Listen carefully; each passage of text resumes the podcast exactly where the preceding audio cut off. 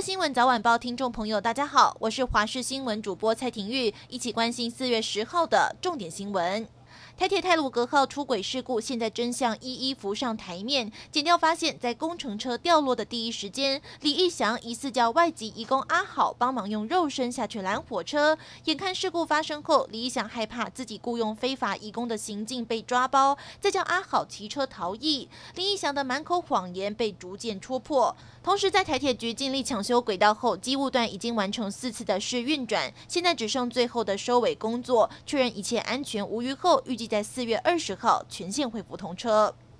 中央流行疫情指挥中心公布，国内新增两例境外引入新冠病毒病例，分别来自印尼和菲律宾。指挥中心今天也宣布，新增的施打接种人次为两千五百七十七人，是从开打以来接种人数最高的一次。目前为止，累计接种两万四千四百五十人。由于现有两批 AZ 疫苗有效期限迫在眉睫，分别要在五月底和六月中前要打完。为了加速接种，下星期一也将扩大接种对象到二三类，包括第一线防疫人员、机组员等等。指挥中心副指挥官陈宗彦和机关署副署长罗义军，下星期一也将前往桃园医院带头接种。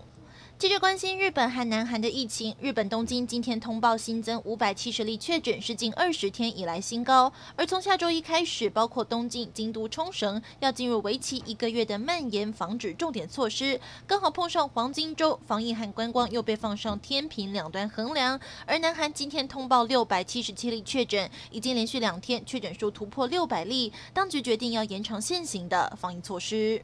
近期频繁扰台的共机，今天又再度侵犯我国空域。我国空军从凌晨一点多开始就三度广播驱离进入台湾西南空域的中共军机，上午十点多和十一点多又再度广播驱离。没想到共军竟然开枪，这里都是中国空军。而今年累计至今，共军已进入我国空域八十四天，广播驱离记录共计两百四十八次。迟迟不下雨，全台湾旱象依然严峻，中部地区包括苗栗、台中、北彰化、本州已经展开公五限二的限水措施，不过预估短期之内都不会有明显降雨，限水力道会不会加大？经济部长王美花今天上午表示，目前没有这个打算，不过还是要请民众多加节约用水。关心天气，今天受到东北季风影响，玉山下起了冰雹。中午十一点五十五分开始下冰雹，在十二点二十分停止，大约下了二十五分钟。不过提醒您，明天开始就要回暖了，全台气温都会来到二十八度以上，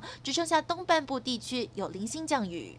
前阵子掀起一股吃凤梨挺台湾的爱国旋风，但最近大家恐怕也要帮香蕉提振一下士气。上星期以来，香蕉价格直直落，最便宜的一公斤只要八块钱。水果行老板说，最近香蕉产量过剩，供过于求。同时，价格出现波动的还有米价，创下了五年来最大涨幅。但农委会表示，国内的米库存还有八十万公吨，光是库存至少还能供应八个月，绝对没有缺粮的问题。以上就是这一节新闻内容，非常感谢您的收听，我们再会。